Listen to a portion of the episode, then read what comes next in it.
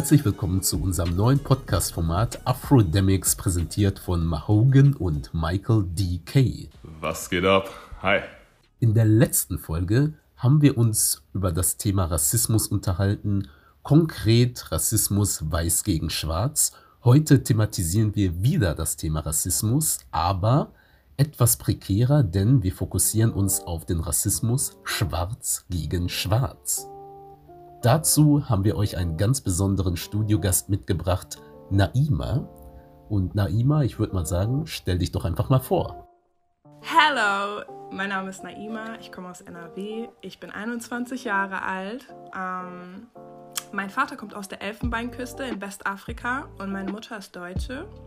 Und ähm, ich finde das Thema Rassismus in der Black Community auch sehr interessant. Deswegen freue ich mich, heute mitreden zu dürfen. Wir freuen uns auch, dass du da bist. Wie ihr seht, haben wir hier quasi eine sehr gute Repräsentantin, um dieses Inner Circle Racism Problem anzusprechen. Und um das Thema gebührend einzuläuten, wollte ich euch mal fragen, kennt ihr die Sage des House Negroes und des Field Negroes? Ja, ist mir mehr als geläufig, muss ich leider sagen. Nee. Das ist sehr schön, dass du fragst, denn dann kann ich das dir und den Zuhörern nochmal erklären. Und zwar, der Field Negro, das waren meistens die dunklen Schwarzen. Sie mussten auf den Feldern harte Arbeit verrichten, wohingegen der House Negro, das waren meistens hellere Schwarze bzw. Lightskins oder Halfcasts. Sie durften im Haus arbeiten und waren der Meinung der Field Negroes zufolge mithin verweichlicht, denn der Field Negro hatte damit die Attitüde gebildet, dass sie die harten, die richtigen Schwarzen waren, da sie von den Massern schlechter behandelt wurden und mithin sich ein dickeres, härteres Fell aneignen mussten, um in ihrer Umwelt zu überleben. Und das ist quasi das Fundament dieses Inner Circle Racisms. Ja, ich glaube, das ist ganz interessant, was du sagst, weil die jeweiligen Charaktereigenschaften, die du gerade beschrieben hast, dass der dunklere Schwarze sozusagen der härtere Schwarze ist, äh, glaube ich, heute noch teilweise zutreffend sind ein bisschen. Also sprich nicht zutreffend im Sinne von, das ist real, aber Leute assoziieren Sachen, damit, äh, die jeweiligen Elemente damit. Heißt, ähm, ich weiß jetzt nicht, wie ihr das so seht, aber wenn du der dunklere Schwarze bist, heißt es immer so, dass du sozusagen mehr maskuliner, also maskuliner bist, gefühlt. Also so habe ich das mitbekommen einfach nur. Und ähm, dass du so weniger verweichlicht bist, in Anführungszeichen. Mhm. So, kennt ihr das oder laber ich gerade Bullshit? Also ich kenn's nicht, weil ich bin halt nicht die, also meistens nicht die dunkelste, außer ich bin natürlich unter Weißen. Aber ich denke, dass das Problem an sich viel tiefer ist. Es hat auch viel mit ähm, Musik und auch äh, TV-Industrie zu tun. Und ich glaube, dass auch gerade nicht nur durch dieses amerikanisch geprägte ähm, oder durch generell Medien geprägtes Bild in der Gesellschaft, dass halt Lightskins oder desto heller du bist, desto, weiß weiß ich, ist es einfacher für dich. Ähm, ich glaube halt auch, dass gerade in der schwarzen Community selber, zum Beispiel ich habe einen, ähm, Arbeitgeber gehabt, der Nigerianer war und er hat mir immer sehr, sehr deutlich gemacht, dass schwarze Frauen minderwertig sind. Also für ihn war es so, er kann mit mir darüber reden, weil ich Lightskin bin, aber er würde es den afrikanischen Frauen oder den äh, Darkskin Ladies niemals ins Gesicht sagen, dass er empfindet, dass ähm, sie aus gesellschaftlicher Sicht und aber auch aus seiner Sicht minderwertiger sind, was natürlich absoluter Bullshit ist. Aber es kommt halt teilweise wirklich von den eigenen Leuten und ich glaube, das ist das Problem. Ja, genau. Das ist ja auf jeden Fall ein generelles Problem, was innerhalb der Community herrscht. Diese Uneinigkeit. Es sind gewisse Antipathien entstanden aufgrund verschiedener Helligkeitsstufen und vor allem die Darkskins sind der Auffassung, dass sie ein härteres Leben haben, beziehungsweise nicht so viele Vorteile haben wie Lightskins. Und könntest du das eigentlich so unterstreichen? Also ich würde generell nicht sagen, dass irgendjemand es schwerer oder leichter hat als ich, weil ich gar nicht in der Position bin, das zu beurteilen. Ich kann nur aus meiner eigenen Sicht ähm, sprechen und ich habe auch meine Struggles, auch wenn ich Lightskin bin. Ich weiß nicht, ob ich mehr oder weniger Struggles habe als jemand, der Darkskin ist, weil ich halt einfach nie als Darkskin gelebt habe. Ich kann das gar nicht sagen. Aber ähm, ich auch als Lightskin-Person bin Rassismus ausgesetzt. Zum Beispiel, ähm, es ist noch nicht so lange her, da war ich am Bahnhof, ich stand ganz normal an der Ampel und da kam ein Mitte 30-jähriger Mann zu mir, gar nicht irgendwie schlecht gekleidet oder ähm, wo man jetzt irgendwie was vermuten würde, der ist verrückt oder so, sondern er kam einfach zu mir, um mir zu sagen, dass ich ja geil wäre, wäre ich weiß. Also, ne, mir, also, ja, also mir werden halt auch solche Sachen gesagt, wie, ähm, dass meine Hautfarbe nicht schön ist. Im Endeffekt, das interessiert mich gar nicht, weil das ist nicht etwas, was ich mir ausgesucht habe oder etwas, was ich ändern kann oder was ich ändern möchte. Ganz im Gegenteil, ich bin sogar eher stolz darauf. Äh, wir haben ja oft über dieses schwarze Nazi-Sein geredet. Ne? Ich möchte gar nicht weiß sein, bin ich ganz ehrlich zu dir. Ich will auch ehrlich gesagt ungerne, obwohl das, obwohl das jetzt wirklich sehr rassistisch klingt gegenüber Weißen, aber das hat gar nichts damit zu tun, sondern das ist einfach, ich liebe es eigentlich so sehr schwarz zu sein, dass ich sogar gerne das an meine Kinder weitergeben möchte. Das ist halt also ich, dieses proud ja, Black sein. Auf jeden Fall, auf jeden Fall. Feier ich auch hart, muss ich gestehen. Ähm, aber Hast du nicht manchmal das Gefühl, dass wenn du mit beispielsweise, ich weiß es nicht, hast du Freundinnen, die Darkskin sind? Um, ähm, nein. Also schon, doch, doch, doch, doch, aber ähm, also ich, ich habe ich, ich hab Leute, die ich kenne, die Darkskin sind, in meinem äh, kleinsten Freundeskreis jetzt nicht, aber das hat nichts damit zu tun, dass ich mir das so ausgesucht habe, so, sondern dass, ich habe das einfach nicht. Aber ich habe auf jeden Fall Leute oder Mädchen, die ich kenne, mit denen ich auch gut bin die Darkskins sind. Das ist aber ein guter Einwand, den du reingebracht hast, denn Naima hatte mir geholfen, zu meinem Track Snapchat-Filter eine Freundin zu akquirieren. Ich hatte spezifisch nach einer Dunkelhäutigen gesucht.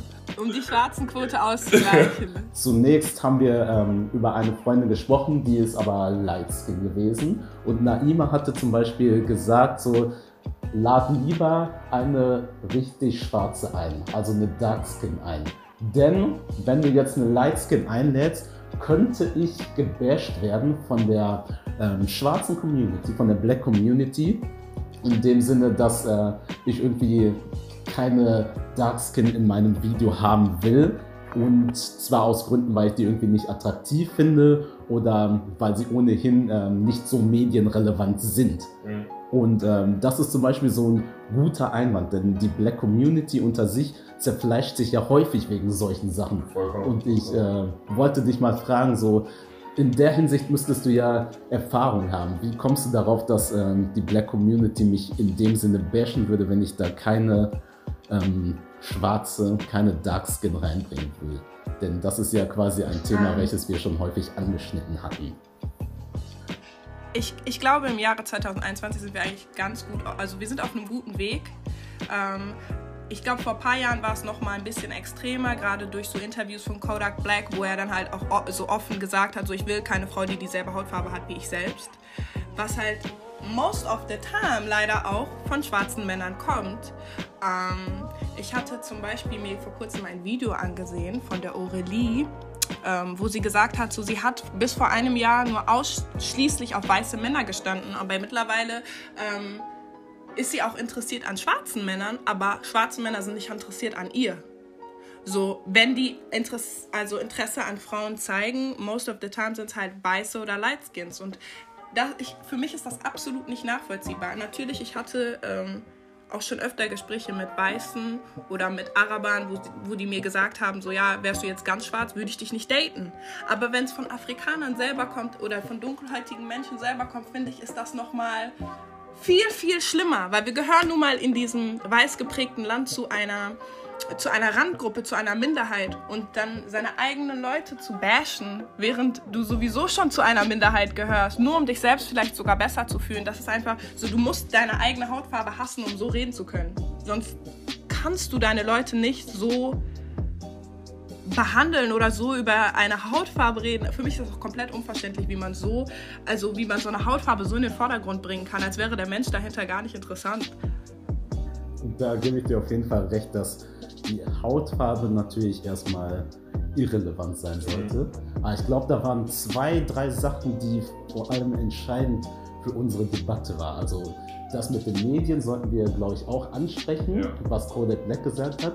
Ich würde aber auch auf jeden Fall noch ansprechen mit dem, was du gesagt hast, ähm, was zum Beispiel andere Ethnien behaupten, von wegen, ähm, wenn du ganz schwarz wärst, würde ich dich nicht daten. Im Prinzip, also ist das schon mal ein Diss per se von dieser Ethnie gegen dich als Lightskin. Es ist Rassismus, es ist purer Rassismus. Es ist das kann man als nichts anderes bezeichnen und Dummheit. Absolut.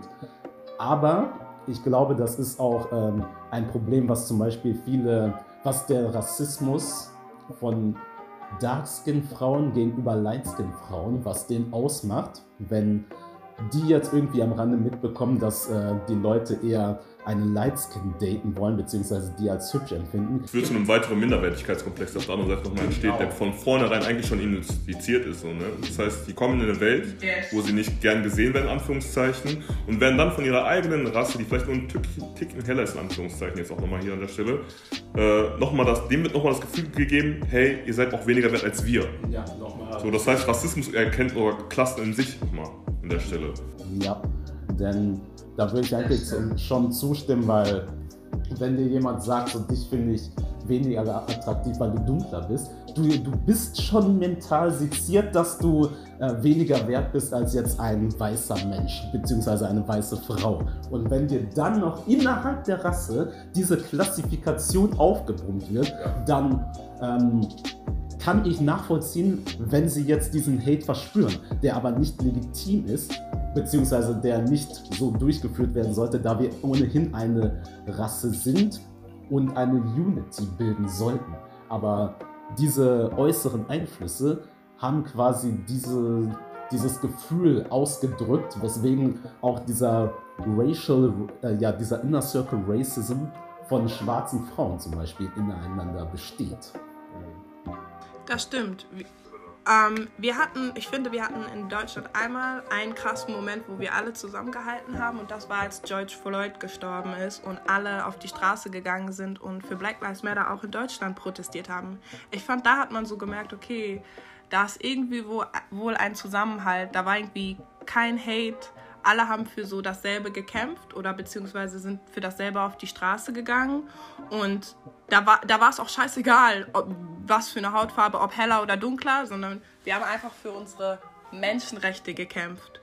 Und das fand ich halt eigentlich richtig schön zu sehen. Aber das ist halt nun mal irgendwo nicht so der Alltag. Ne? Man hat ja auch gesehen, leider war diese Black Lives Matter Debatte schnell vorbei, aus dem Auge, aus dem Sinn. Ich, Ne? Also ähm, für viele war, also ne, ich sage auch nicht, jeder hat das komplett ernst genommen, aber ich sage auf jeden Fall, dass ich fand, dass da die schwarze Community sehr zusammengehalten hat. Genau, und das wollen wir ja mit diesem Podcast erreichen, dass wir quasi so eine Gemeinschaft bilden.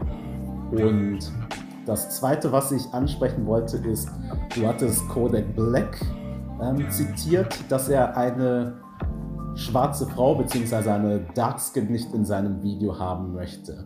Da sprechen wir ja schon diese Medienpräsenz von den ähm, schwarzen Menschen innerhalb der Medien, wie sie jetzt prozentual geschichtet nach der Hautfarbe, sage ich mal, vorkommen.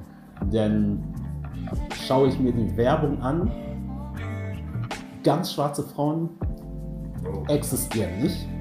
Schwarze Männer, ja, auch Darkskin-Männer, aber wenn man in der Hinsicht von, ähm, wenn man nur die Frauen anspricht, dann sind das sehr häufig Lightskins bzw. Ja. Half-Cars. So. Dieses, diese Existenz einer Darkskin-Frau, die ist utopisch, ja, finde ich. Ja, Bei den Männern ist das was anderes. Da ist das ausgewogen. Aber ich finde, die Medien verzerren auf jeden Fall das Bild in der Hinsicht. Vor allem, vielleicht an der Stelle nochmal, ähm, wird schwarzen Frauen oder darkskin Frauen auch dementsprechend auch ein bisschen Klischee vorgelebt in den Medien größtenteils. Also ich weiß nicht, wenn ich jetzt zurückdenke an die jeweiligen Serien, die man vielleicht damals mal gesehen hat und die ähm, Medienrepräsentanten, die jeweils die dann dort vorhanden waren, schwarze Frauen, das waren meistens diese typischen Antis, so Ja. gefühlt, Darkskinned. Ja. Dann hatten wir diese Klischeefrauen, die sich über alles aufgeregt haben. Ja, So. Und ich hatte das Gefühl, dass durch diese Medienpräsenz das auch eine Form von ja, Vorbildern waren, die letztendlich dazu geführt hat, dass Mädels in meinem Umfeld sich auch angefangen haben, so zu benehmen, weil die einfach nichts anderes vorgelegt bekommen haben in der Welt. Das heißt, sie dachten, okay, ich muss in diese Rolle schlüpfen, weil das ist die Rolle, die mir gegeben wird. Glaube ich. Und ich glaube, wenn man relativ jung noch ist, was für eine Rolle? das ist die Rolle von wegen so, Ich hey, das nicht ganz das, ja, ich rede von diesen Rollen, von wegen, dass man sagt, okay, schwarze Frauen sind so und so. Diese Klischeerollen, diese typischen Klischeerollen. Laut, anstrengend. Die Wörter, die wir teilweise ja immer noch hören, die man schwarzen Frauen zuschreibt. Was ja an sich total irrsinnig ist. Das sind einfach so ein paar Bilder, die wir gesehen haben und wir denken, jetzt ist jede so. Und wenn man halt relativ jung noch ist und dann mit diesen Sachen groß wird, ist es relativ schwierig, das dann von der eigentlichen Realität zu differenzieren. Und das führt dann, glaube ich, auch dazu, dass schwarze Männer an der Stelle sagen so, ja, ich will keine schwarze, weil dann so und so, Bruder. Ja. Was voll dumm ist einfach. Absolut. Ja, ey, das fühle ich vollkommen. Vor allem immer mit diesen Gestiken und Mimiken. Aha. Und man hatte das auch bei sich selber so das Gefühl, beziehungsweise es gibt ja so eine Studie, die besagt, wenn einem bestimmte Charaktereigenschaften, Vorurteile ähm, entgegengestellt werden, dass man sich langsam aber sicher in der Hinsicht anpasst. Und das ist, ähm, ja, das kann ich für mich irgendwo festmachen, dass man schon so in dem Kindes- bzw. Jugendalter das Gefühl hatte, dass man sich so und so benehmen sollte. Aber auch wie du sagst, so bei vielen äh, schwarzen Frauen ähm, kam das ja doch durchaus zur Geltung. Also ja. Aber auf jeden Fall natürlich auch bei den Männern. Das hatten wir auch in der ersten Podcast-Folge erörtert. Da gibt es ja schon so eine Amerikanisierung beziehungsweise so einen amerikanischen Einfluss, dass ein Schwarzer so und so sein muss. Und das war bei den Männern natürlich auch präsent. Baggy Pants tragen, immer cool sein, etc. etc. Oder möchte gern cool sein, sage ich hier mal. Du hattest jetzt aber auch Kodak Black angesprochen, beziehungsweise dieses Colorism innerhalb der Medien. Kannst du mir vielleicht sagen, warum dich das jetzt speziell bewegt hat, seine Auffassungen? Ähm, es ist nicht nur Kodak Black. Es ist, es ist jetzt nur ein Beispiel gewesen. Ich meine, guck dir die komplette Musikindustrie an. Wie viele Female Rapper oder wie viele Sänger und Sänger, also Sängerinnen most of the time, sind dark skin. So, unsere Musikindustrie ist nun mal sehr amerikanisch geprägt und ich finde, dass ähm, dadurch, dass auch Mädels, die mal etwas dunkler waren und dann vielleicht ähm, Bleaching Creams oder so. Zum Beispiel Black China bewirbt ihre eigene Bleaching Cream in Nigeria. So, das ist das ekelhafteste, was ich je gesehen habe. Aber besides that war die Frau ja auch selber mal etwas dunkler. Ähm, hat sich dann gebleached und ihre Karriere ist äh, relativ durch die. Also ich glaube, das hatte eigentlich gar nichts mit dem Bleaching an sich zu tun, aber ich glaube, dass viele Frauen das Gefühl haben, ich muss light-skinned sein, um successful zu sein, was absolut Bullshit ist. Aber aus der gesellschaftlichen Sicht ist es halt einfach nur mal, oder macht die Gesellschaft es dark-skinned Ladies einfach viel, viel schwerer, successful zu sein, weil sie muss irgendwie zehnmal so viel hasseln wie jemand, der vielleicht weiß ist oder jemand, der vielleicht light-skin ist. Ich glaube, es ist einfach dadurch, dass ich finde, dass Lightskin oder exotische Mädchen oder ähm, halt einfach äh, generell diese Art von Frau sehr fetischisiert wird. Zum Beispiel, Danny Lay hat jetzt einen Song rausgehauen, der hieß Yellow Bone is what, she, uh, what he wants. Besides that, this bitch is not even a yellow bone. Also was ist jetzt von der Nationalität eigentlich her? Genau, also ich denke mal. Ist jetzt, Naima, ist jetzt Danny Lay black oder was ist sie? She is a light skin, but she's not a yellow bone. Weil die Definition eines yellow bones ist, du musst entweder ein schwarzes Elternteil haben oder ein afrikanisches, äh, afroamerikanisches Elternteil und ein weißes Elternteil. Da sie beides nicht hat, ein Elternteil ist Spanisch, eins ist Puerto Rican oder so, ist sie nicht, also gehört sie nicht zur Definition eines yellow bones oder eines rat bones. So. Da muss ich aber reingrätschen, auf jeden Fall. Denn das ist vielleicht die Definition, aber ein Puerto Ricaner hat ja mit sehr hoher Wahrscheinlichkeit auch ähm, in der Geschichte einen afrikanischen Urahnen. Denn diese Leute ja, aber dann gemischt mit Spanisch. Das gemischt mit Spanisch, dann bist du halt echt kein Yellowbone mehr.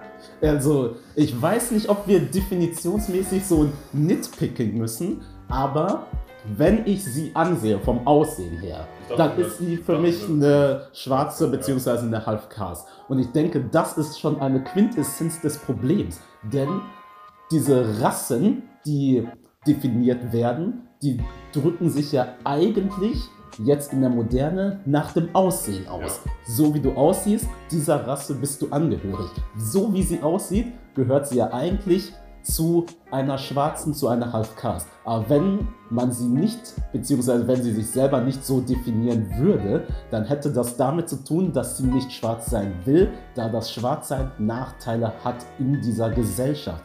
Deswegen muss man äh, überlegen.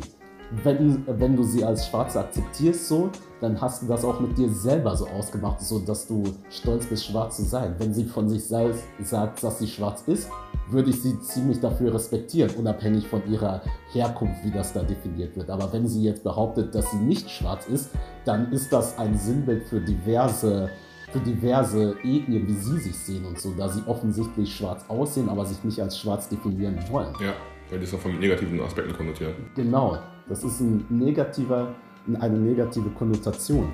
Aber ich habe das Lied jetzt nicht komplett gehört. Du bist ja da die Expertin. Redet sie. Ja, erzähl uns mal was von dem Lied. Ach so, ja, wie gesagt. Im Endeffekt interessiert es mich gar nicht, wer sich selbst Yellowbone nennt und ob er Yellowbone ist oder nicht. Das ist mir totally, es, es juckt mich gar nicht. Aber wenn du einen Song nutzt, um vielleicht. Sie hat nie gesagt, Dark Skin Girls ähm, sind schlechter oder so. Aber wenn du einen Song benutzt, um vielleicht eine, eine dunklere Hautfarbe oder eine bestimmte Person mit einer dunkleren Hautfarbe zu bashen, dann finde ich, kann man schon genau nachschauen, ob sie ein Yellowbone ist oder nicht, weil offensichtlich hat, also die Intention, die sie dahinter hatte, weiß kein Mensch außer sie selbst. Aber Fakt ist nun mal, dass sie seit kurzem mit dem Rapper der Baby zusammen ist und ähm, auch sehr gerne das auf Instagram oder generell Social Media präsentiert und seine Babymama ist eine Darkskin Lady und ähm, da der Baby bekannt dafür ist, seine Freundinnen immer wieder zu verlassen für die Babymama und zu der Babymama zurückgeht, ähm, glaube ich, fühlt sich der Delay da auch so ein bisschen intimidated. Ich weiß nicht, ob ich das, ob, ob ich das so sagen kann, aber ich glaube schon irgendwie, dass der Song bewusst gemacht worden ist. Und ich finde, es ist auch ein unglaublich schlechter Song. Also ich weiß gar nicht, alleine von dieser äh, Qualitätsseite finde ich, ist es halt, hätte ich gar nicht rausgehauen. Gerade als Danny Lay hätte ich so einen Scheiß gar nicht rausgehauen, weil sie einfach viel besser sein kann. Aber wie gesagt, ich glaube halt irgendwo auch, dass der Song dazu gedient hat, um der Baby Babymama einen reinzuhauen, so auf den. Also im Endeffekt weiß es niemand, aber ich schätze mal, sie hat sich einfach nicht genug Gedanken darüber gemacht, was für ein Backlash sie dafür bekommt. Und ich glaube, es auch unglaublich tasteless ist, weil dieser Song hat nicht mal eine richtige Message. So, ähm, ich glaube, Danny Lay hat einmal ähm, ihren Song mit Brown Skin Girl von Beyoncé verglichen und dann gemeint, ja, aber Beyoncé hat ja auch niemand was gesagt. So. Aber Beyoncé hat alle Black Girls oder alle Hautfarben in diesen Song mit reingebracht. Sie hat niemanden bewusst ausgeschlossen. Der Song Yellowbone is what he wants schließt offensichtlich dunklere Hauttöne aus, was meiner Meinung nach falsch ist. Und deswegen finde ich, kann man das auch so stark hinterfragen, ob sie wirklich ein Yellowbone ist, weil du kannst keinen Song machen, der sagt Yellowbone is what he wants, aber es includet nicht mal dich. Dann muss ich natürlich ähm, meine Aussage teilweise revidieren bezüglich ihrer Aussage. Ähm, und zwar in der Hinsicht, wenn sie von sich selber ausgeht, dass sie ein Yellowbone ist, dann ist es natürlich eine äußerst positive Ansicht in dem Sinne, dass sie sich gerne mit dem Schwarzsein identifiziert.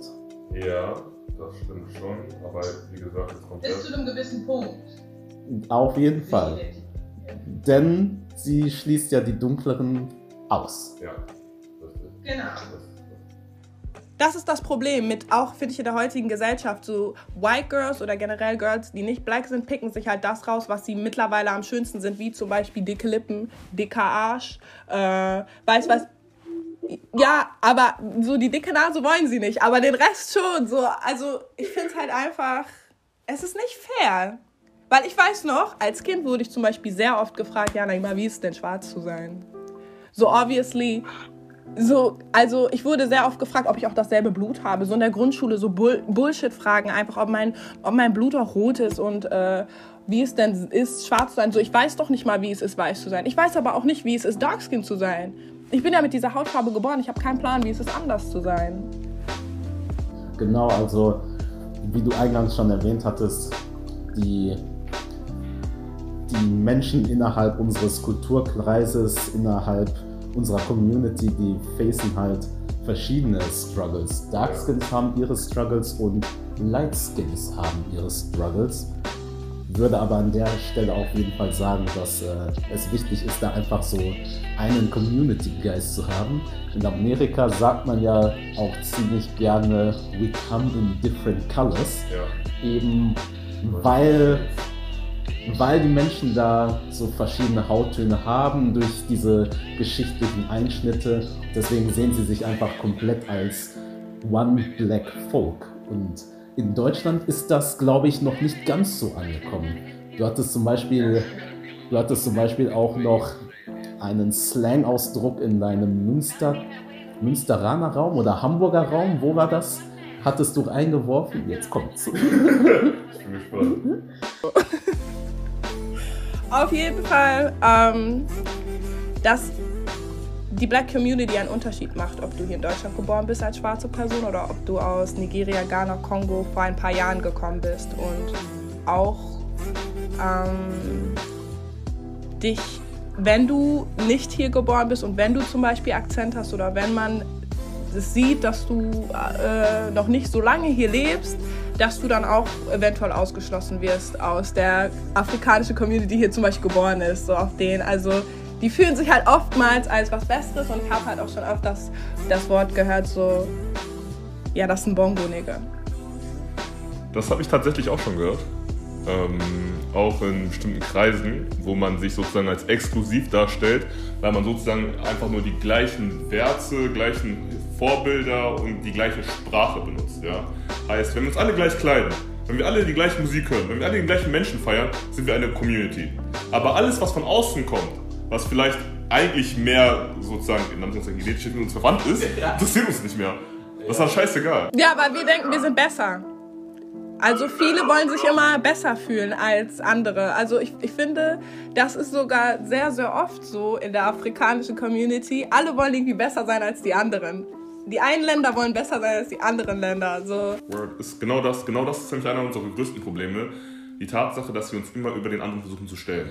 Es geht immer darum, wer hat mehr Fame, wer hat mehr Jewelry inzwischen auch schon so. Es- Jewelry, die ist immer noch in einer Zwei-Zimmer-Wohnung. So. und davon, wie die voll die Gangster sind und dann So, Film, kompletter Film einfach. Und ähm, ja, und es fehlt einfach wirklich dieser Aspekt zu sagen, okay, hey, wir sind eigentlich eine Community, egal woher du kommst, so, du teilst eh das gleiche Schicksal wie ich am Ende des Tages. Ja. Du bist genauso schwarz wie ich. Ja. So, egal ob du weniger Melanin hast oder mehr, es ist, es ist scheißegal, wir, sind in der, wir sitzen im gleichen Boot. Auf jeden Fall.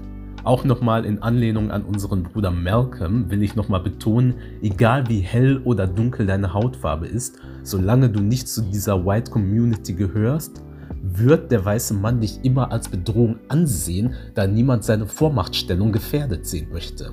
Und an dieser Stelle will ich aber auch nochmal fragen, da wir ja diese Unity in der Black Community in Deutschland vor allem schaffen wollen, warum herrscht hier diese Uneinigkeit? Warum muss selbst in Deutschland der schwarze Mann sich klassifizieren, sich immer profilieren? Jeder muss der größte Gangster sein, jeder muss ASAP Rocky oder Chris Brown sein. OG-Afrikaner, sage ich mal, als Bongo-Niggers bezeichnen. Woher kommt das? Ich glaube, ein Punkt ist auf jeden Fall nicht dieser Bongo-Nigger-Geschichte. Ähm, ich möchte mich nicht mit meiner eigentlichen afrikanischen Kultur auseinandersetzen. Ich möchte mich nicht damit auseinandersetzen, wo ich eigentlich herkomme, sondern für mich ist es wichtig, diesen urbanen Stil beizubehalten, So amerikanisch. amerikanisch zu wirken wie möglich.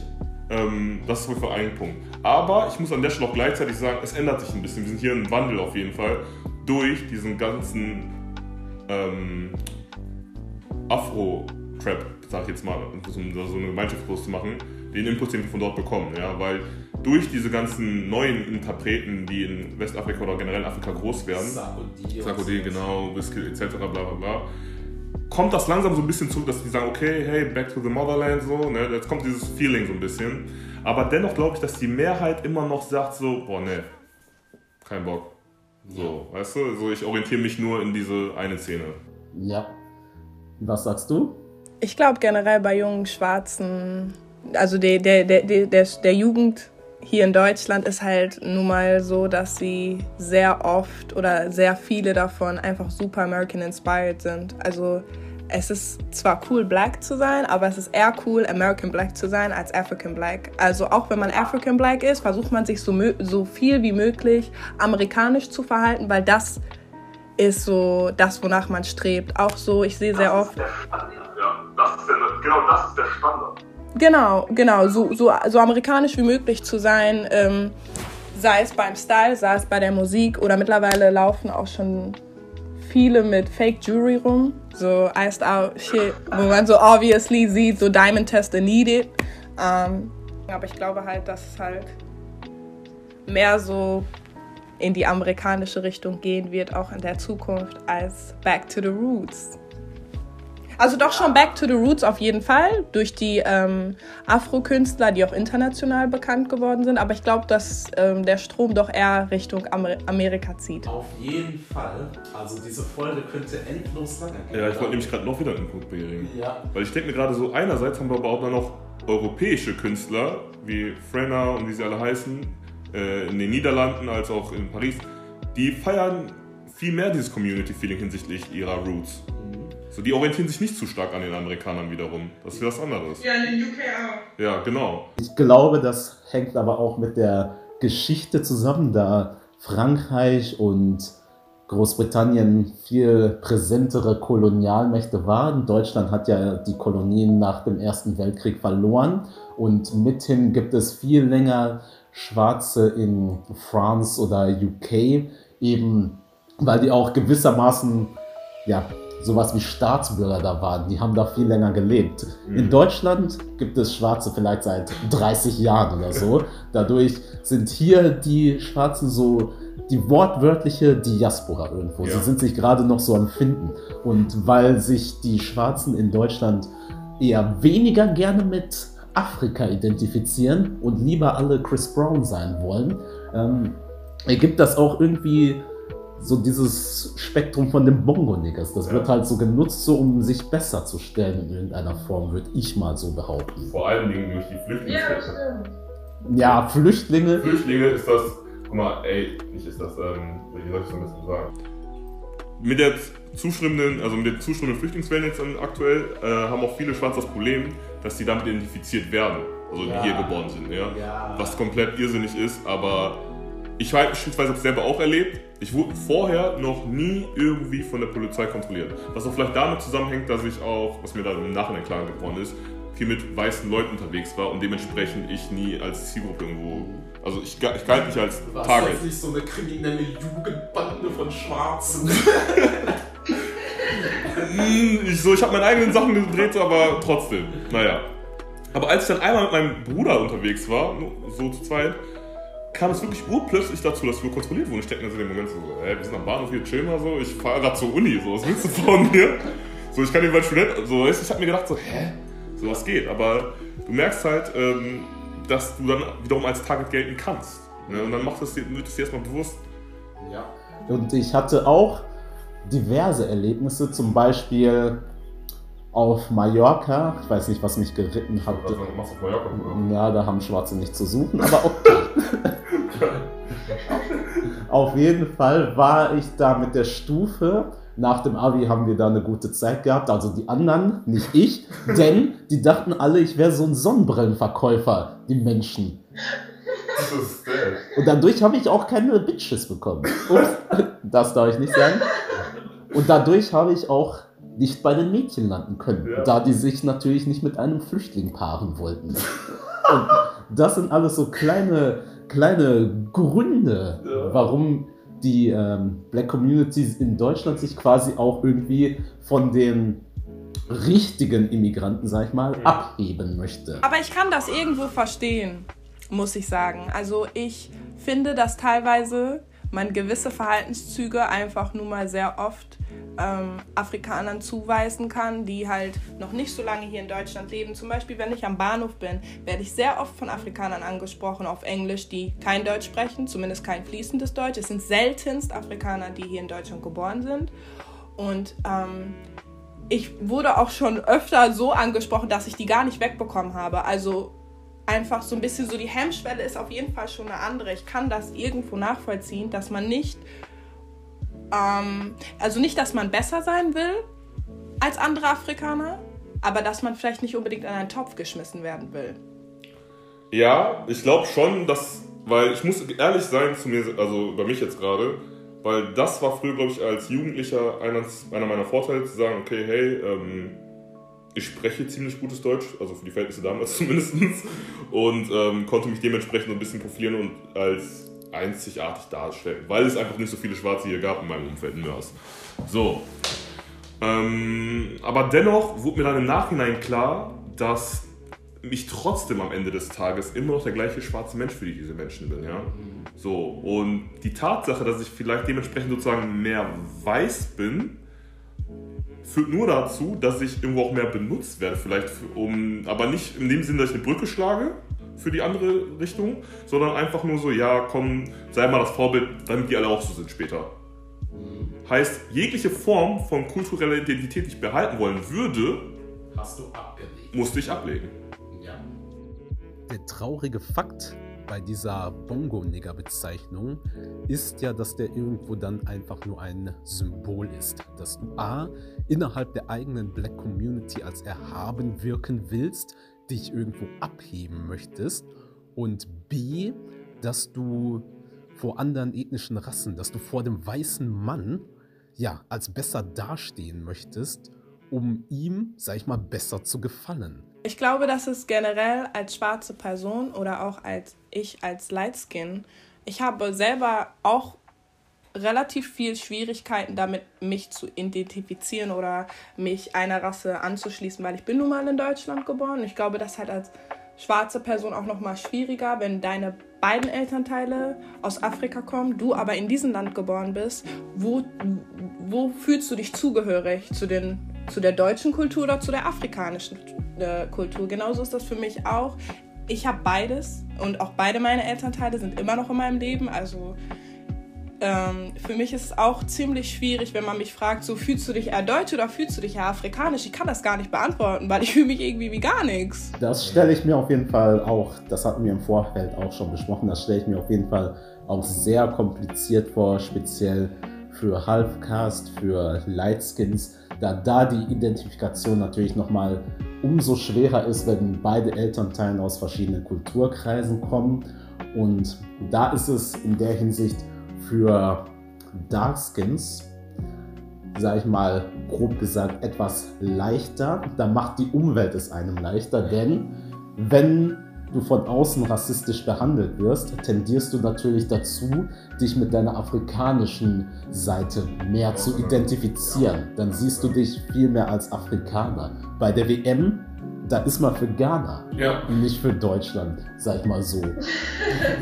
Und je nachdem, wie integriert du, sag ich mal, bist, wie nett deine Umwelt bist, sind deine inneren Schranken gegenüber der fremden Kultur, sag ich mal, beziehungsweise der weißen Kultur deutlich geringer, eben weil du nicht so viel Form von, beziehungsweise gar keine Form von Rassismus erlebt hast. Dann hast du quasi keine Antipathie dagegen. Aber wenn du Rassismus erfahren hast, dann kann ich zu 99% sagen, dass die meisten Schwarzen sich dann immer sehr gerne eher mit Afrika identifizieren, beziehungsweise mit Afroamerikanern. Ja, aber dann ist das so ein Problem an der Stelle. Es ist eine Form von Zuflucht, die du dann suchst. Ja, So, und diese Zuflucht suchst du nur, weil, du un, weil die Ungerechtigkeit widerfahren, widerfährt. ja. So, und dann denke ich mir so, warum kannst du nicht von vornherein denn diese Position einnehmen und sagen, hey, das ist meine Identität, das ist der Teil, wozu, der Teil, zu dem ich stehe, ohne halt erstmal diesen Backlash zu bekommen oder dieses, diesen Gegenwind. Weißt du? Also versteht, was ich meine?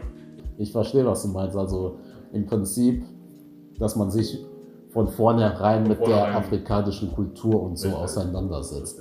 Was ja eigentlich eminent ist, aber es ist quasi eher eine Trotzreaktion. Ja, genau.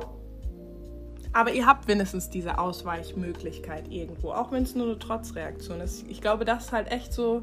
Ich finde auch sehr interessant, das mal so von euch zu hören. Ähm, aber wenn du mixed bist, dann ist es halt sehr schwierig, dich in eine auf, oder auf eine Seite einzuordnen oder sogar auf beide Seiten einzuordnen, da in der afrikanischen Community wird man halt nun mal auch öfter als nicht afrikanisch bezeichnet oder wenn du zu afrikanisch bist, dann sagen Leute so, ey, warum tust du so, als wärst du, keine Ahnung, ein Obernigger. Und wenn du zu deutsch bist, äh, kritisieren dich Leute dafür, dass du zu deutsch bist. Und auch Deutsche sehen mich nicht als Deutsche. Deutsche sehen mich, also gesellschaftlich gesehen, sehen sie meine Hautfarbe. Und wenn sie nicht wissen, woher ich komme, sehen sie mich erstmal nicht als Deutsch. Obwohl meine Mutter eine weiße Frau ist. Aber wenn ich jetzt nach Afrika gehe, werde ich auch als anders gesehen. Also ich habe quasi keinen Zufluchtsort, der mich so auffängt, wie ich bin, weil Hafkas haben nun mal kein Land. Hafkas haben nun mal oder sind keine eigene Rasse für sich. Ja, da gebe ich dir auch vollkommen recht. Also, das merkt man ja immer wieder, wenn man mit Halfcast-Freunden oder so abhängt, dass ähm, die diese ja, solche Äußerungen tätigen, dass ihnen da irgendwie die Identifikation fehlt, beziehungsweise die Orientierung. Und ähm, hinzu kommt natürlich auch, dass, ähm, wie du gesagt hast, es gibt halt kein Halfcast-Land oder so. Es ist keine ja, Rasse, die, sag ich mal, Und unsere Leute dann auf einmal alle sind. So, das, Genau. das halt einfach nicht. Genau. Und ja, bei den ähm, Darkskins ist das halt deutlich leichter. Viele identifizieren sich halt sehr gerne mit Afrika aus einer Trotzreaktion.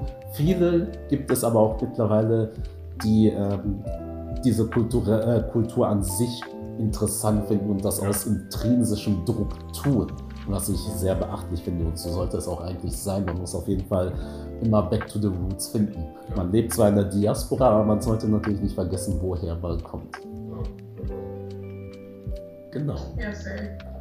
Ansonsten habt ihr noch ein Thema, was ihr ansprechen wollt? Also ich habe oft Altercations mit den Popos gehabt, wo ich der festen Meinung bin, dass wäre ich eine weiße Person, eine Lisa oder eine Laura, dass es nicht so für mich ausgegangen wäre, wie es für mich ausgegangen ist. Oder zum Beispiel, ich bin halt auch ein Mensch, ich muss auch sagen, das ist vielleicht an mir eher afrikanisch, ich bin schon sehr laut. Also was heißt, ich bin schon sehr laut? Ich bin nicht immer laut, aber ich kann laut sein und ich bin vor allen Dingen sehr bossy, also ähm, ich stehe immer irgendwo für mein Recht ein, was vielleicht nicht immer unbedingt gut ist, aber ich hatte zum Beispiel eine Situation, wo ich bei uns in Münster am Hafen war und ähm, ich war dort mit einer Freundin und hinter mir, nicht so weit entfernt, so anderthalb Meter ungefähr, waren Afrikaner, die auch noch nicht so lange hier in Deutschland waren und auch ein bisschen rumgepöbelt haben. Auf jeden Fall, irgendjemand hatte die Polizei gerufen, die Polizei war da und ich hatte mit diesen jungen Männern nichts zu tun, wirklich nicht mal mit ihnen gesprochen oder so. Ich habe einfach mit meiner Freundin da gesessen. Und die Polizei oder ein, die Polizistin von den beiden, das war ein Polizist und eine Polizistin, hat den Männern dann einen Platzverweis gegeben. Und kommt dann auf einmal zu mir und wollte mir auch einen Platzverweis geben, obwohl ich ja gar nichts mit diesen Männern zu tun hatte. So, und meine Freundin war nicht schwarz und sie hat keinen Platzverweis bekommen. Und ich hatte wirklich nichts mit denen zu tun. Und sie meinte so, ja, sie gehen jetzt auch. Ich habe ihnen jetzt hier allen Platzverweis gegeben. Ich so, ich gehöre doch gar nicht dazu. Ich habe ihr das auch mehrmals erklärt. Die Frau hat mir nicht zugehört, ist auch immer lauter geworden. Und im, am Ende bin ich dann halt gegangen, einfach weil ich kenne die Popos und ich weiß, wie die sein können. Ähm, das geht ganz schnell, dass die dich in Handschellen oder so legen und dann sagen, du hast irgendwie aufgemuckt oder so. Ähm, deswegen, ich bin im Endeffekt gegangen, aber das ist etwas, ich denke da sehr oft drüber nach und das macht mich auch sehr, sehr wütend, weil ich wurde un ungerecht behandelt und ich konnte nicht mal für mein Recht einstehen. So, und es war noch Rassismus dazu. Ähm, für mich war, also für mich generell, klar, ich habe auf jeden Fall schon öfter Situationen erlebt, die für mich nicht leicht waren und wo, die man auch deutlich auf jeden Fall auf meine Hautfarbe zurückführen kann, auch wenn ich kein Darkskin bin. Ähm, aber die mir das Leben jetzt nicht unbedingt leichter machen. Es ist crazy, was einem so als schwarze Person alles widerfahren kann, wenn man irgendwie in einer Diaspora lebt, egal ob Darkskin oder Lightskin. Ja, bei Interesse hört euch gerne unsere erste Folge an. Da haben Michael und ich schon zu Genüge solche Ereignisse, so rassistische Ereignisse erläutert und danke auf jeden Fall für deine Geschichte, dass du das mit uns geteilt Gerne. hast. Und jetzt kommt die Fragerunde unserer Zuhörer. Leute aus Nigeria, Ghana und Kongo machen andere fertig, da sie denken, die Besten zu sein. Also er ist aber selber Nigerianer, ne? Also er ist selber Nigerianer.